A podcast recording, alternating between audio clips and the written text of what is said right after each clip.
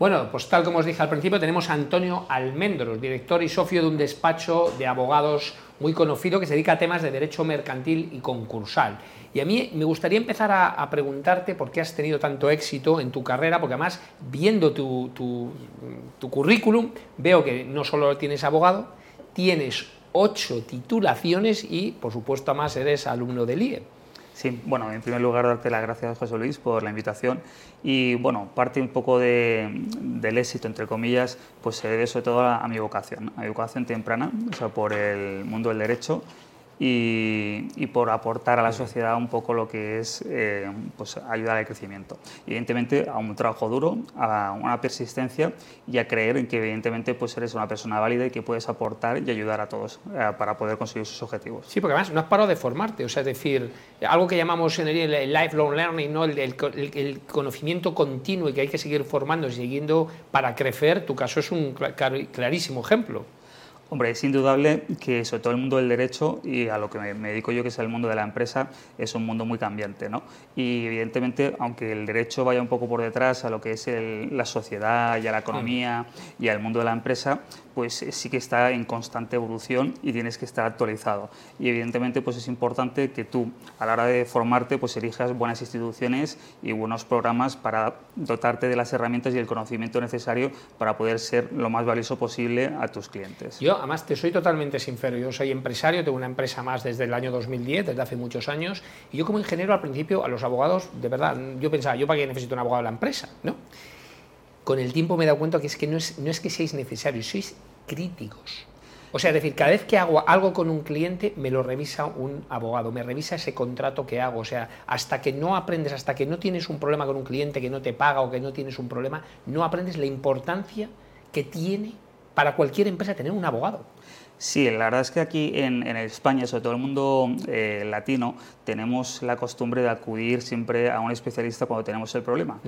Pero la clave está en anticiparte. Y la anticipación es la clave un poco del éxito. ¿Por qué? Porque previenes, evitas problemas, eh, contiene riesgos. Entonces, la figura del abogado no es tanto una figura de un experto que va a tratar un problema, sino tiene que ser preventiva. Y esa prevención pues, tiene que ir del acompañamiento por parte de un buen profesional con el cliente. ¿Para qué? Pues para que tú puedas analizar la situación y ver aquellos puntos donde puedas aventurar posibles problemas e intentar atajarlos o minimizarlos. Entonces, la figura del abogado hay que contemplarla como un consejero.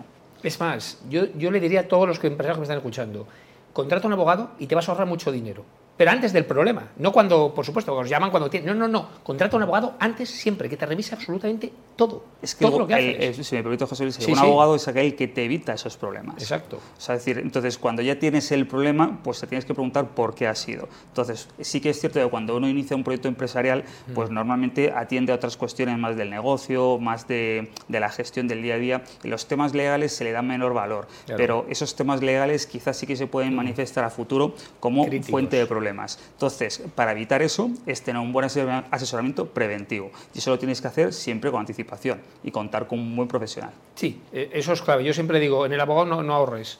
De verdad, yo no, no, consejo, y fíjate que yo no soy abogado, no estoy vendiendo nada, que no es, no es mi empresa, yo no vendo eso, pero en abogado no ahorres.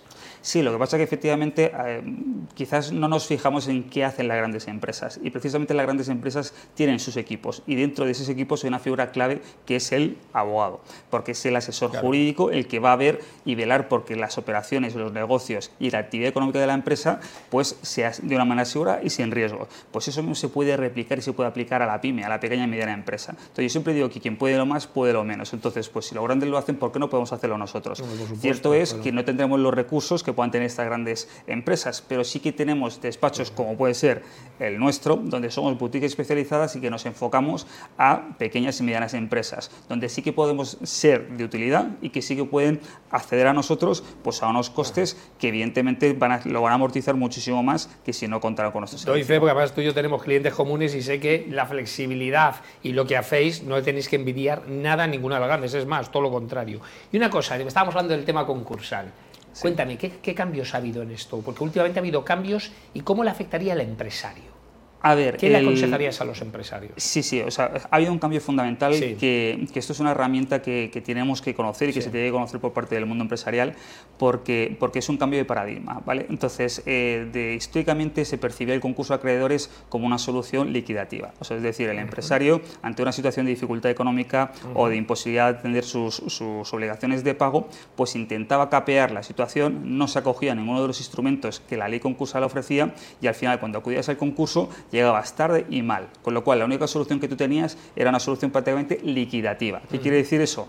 Pues que tu empresa prácticamente desaparecía y tu objetivo ya no era mantener esa actividad, sino intentar saber tu responsabilidad. Pues bien, el legislador, sobre todo europeo, porque esto viene de, una directiva europea que intenta armonizar el derecho concursal a nivel europeo, pues ha impuesto una directiva que se ha traspuesto aquí en España, donde, siendo consciente de esa ineficiencia del procedimiento concursal, se ha dotado de un instrumento preconcursal, que son los planes de reestructuración. Y en, de, manera muy esquemática, lo que no tenemos que quedar es que si mi empresa es viable y tiene problemas de financiación, tengo que irme a un preconcurso, a un plan de reestructuración. Y si mi empresa no es viable y tengo problemas, me tendré que ir a un concurso de acreedores. Y lo bueno es que yo puedo hacer uso de estos instrumentos preconcursales con un marco temporal mucho más anticipado que la legislación anterior, porque se me permite activar ese mecanismo dos años antes de mi posible situación de insolvencia, con lo cual el empresario que aventure un problema de insolvencia en dos años en adelante, ya puede hacer uso de estas herramientas. Y esta herramienta es muy potente. A día de hoy tenemos un caso que sí que está poniendo, eh, tensionando y testando la reforma, que es el de Celsa. Eh, donde hay unos fondos que son acreedores de Celsa y que pueden y están intentando imponer un plan de reestructuración a la propiedad. ¿Por qué? Porque hay, hay una tensión, una colisión entre el interés social de los socios con el interés de los acreedores. ¿Hasta qué punto? es decir, cuando tú estás en una situación de insolvencia, pues ese interés o esa propiedad ya no es de la propiedad o de los socios y pasa a ser de los acreedores. Entonces, eh, dicho esto, pues bueno, yo creo que es una muy buena herramienta, coloca a España eh, y nos dota de una legislación que está mm, de las primeras del mundo, o sea, a la altura de Estados Unidos e Inglaterra, y creo que se tiene que conocer. Y evidentemente tenemos que quitar el estigma negativo que es que, bueno, yo porque utilizo un instituto preconcursal o me voy abocado a un concurso de acreedores, no quiere decir que haya fracasado, ni mucho menos. De lo que se trata es intentar remover la situación y buscar esa viabilidad de la empresa. Y luego que eres un experto en litigaciones, eh, ¿qué recomendaciones generales harías en el tema de los contratos? A ver, en la contratación es, tú un poco lo apuntabas al principio, que es un asesoramiento previo. Y ese asesoramiento previo parte de una negociación y una supervisión de los términos del contrato. Y eso te va a evitar problemas a futuro. Entonces, siempre digo que un mercantilista evidentemente pues tiene su experiencia, tiene sus conocimientos, pero nunca hay que obviar la parte procesal, o sea, porque cuando se, se controvierte el contrato, pues tenemos que ver aquellas aristas que en un futuro pleito o un arbitraje nos podemos encontrar. Entonces sí que es importante pues que si el profesional tiene experiencia, además de eh, conocimientos mercantiles, sino también procesales, que tú puedas acordar unos términos del contrato que eviten esas situaciones. Entonces, el consejo fundamental, pues contar con un buen asesoramiento. Sí, yo recuerdo desesperado la primera vez que me dejó un cliente sin pagar una, algo y llamé a un abogado, pero oye, a contar, no, pero yo le mandé el pedido, no hay todas esas cosas que parecen una tontería, más son los que somos ingenieros que no conocemos eso, te das cuenta después cuando si lo tienes bien armado es la diferencia entre cobrar o no cobrar.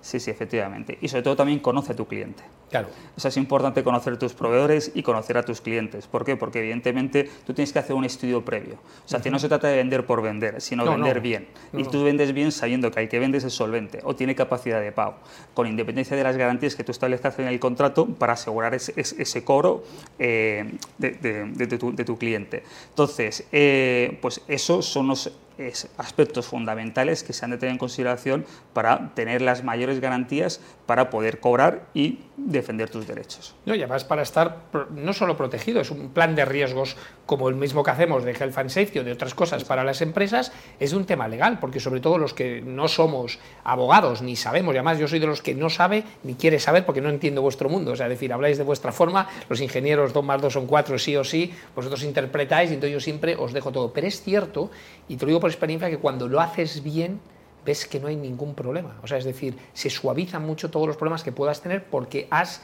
prevenido lo que te puede pasar. Sí, sí, y eso se va, por ejemplo, eh, si me permites, cambiando en, conflictos societarios. O sea, normalmente en los emprendedores o, los que tienen o inician un proyecto empresarial no se ocupan mucho de tratar cuestiones básicas de cómo, de cuál va a ser o no solo la relación presente, sino la relación futura con sus socios o con sus directivos o con sus consejeros. Entonces, para eso es muy importante es un buen pacto de socios. Ese pacto de socios te va a evitar problemas futuros. Entonces, es prestar atención a todos los aspectos y la parte jurídica, queramos o no queramos, importa. Y como que importa, pues sírvete y apóyate en un buen profesional, porque no solo el negocio va a tener viabilidad y éxito si tienes un buen business plan. Es que en ese business plan tienes que contemplar los aspectos legales. Porque me han dicho que es incluso más complejo que un divorcio, ¿correcto? Y que genera más conflictos. Sí, Por lo tanto, hay que tener, y es algo que no piensa la gente. Voy a crear una empresa, me hago un total no se asesoran, hacen un contrato de aquella manera y luego, claro, todos conocemos, yo conozco gente que se ha quedado sin empresa, se la han robado.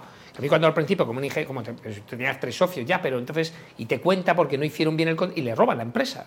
Sí, sí, efectivamente. O sea, decir, más o menos el símil es, muy aplicable y, cierto eso. es decir, si tú no regulas de, manera somera y de manera detallada las relaciones y las entradas y las salidas de los socios y demás, pues puedes tener problemas. Porque yo siempre digo que cuando no hay, todos somos muy generosos. Pero cuando la empresa empieza a generar riqueza y empieza a crear valor, ahí es cuando ya empezamos a ver un poco el demonio y para ponerle límites a ese demonio que todos podemos llevar dentro, lo suyo es tener una buena regulación, un buen pacto de socios que regule todos los pormenores y los aspectos que puedan ocasionar problemas a futuro. Es que fíjate, yo te daré una recomendación, escribe un libro sobre todo lo que una persona tiene que pensar, no desde el punto, porque claro, vosotros habéis visto tantas cosas que claro, escribir un libro sobre todo lo que te puede pasar sería súper interesante, pero no desde el punto eh, legal, sino desde todas las experiencias reales que habéis vivido. Sí, no, desde luego, pues bueno, me cojo un poco la, la, la, idea la idea y quizás nos ponemos a ellos, pero sí que es cierto que, bueno, o sea, más allá de, que se pueda uno escribir el libro o no, pues eh, si tienes un buen asesoramiento, pues de alguna manera ya, ya puedes mitigar y puedes salvar muchas de esas problemáticas que te puedes encontrar. Y que en el día a día de, de las empresas, pues, pues que suceden, porque no somos conscientes de ellos y los tribunales están llenos de pleitos pues entre socios, entre clientes y proveedores, con lo cual pues hay que prevenir esos riesgos porque esos riesgos te pueden hacer fracasar tu proyecto empresarial. Sí, seguro. Bueno, Antonio, pues un placer, mi más profunda admiración de un ingeniero, un abogado, de verdad, yo soy de los que os admiro. He valorado, he sabido con la experiencia la importancia real que sí que tenéis, porque yo en un principio no la veía, yo soy muy sincero, sin palabras, pero ahora no es que solo vea importante, sino crítica, y hay que contratar antes de que sucedan las cosas para no quitar las cosas. Yo estoy seguro que es de las inversiones, yo siempre aconsejo invertir en comunicación y en temas legales, precisamente para protegerte de todo lo que haya sucedido. Y nada, un placer y, un honor tenerte aquí con tantos éxitos que tienes. Muchas gracias. Muchísimas gracias, José Luis. Muy amable. Bueno, pues vamos a ver otros programas de Tinku que hablamos también sobre otras cosas.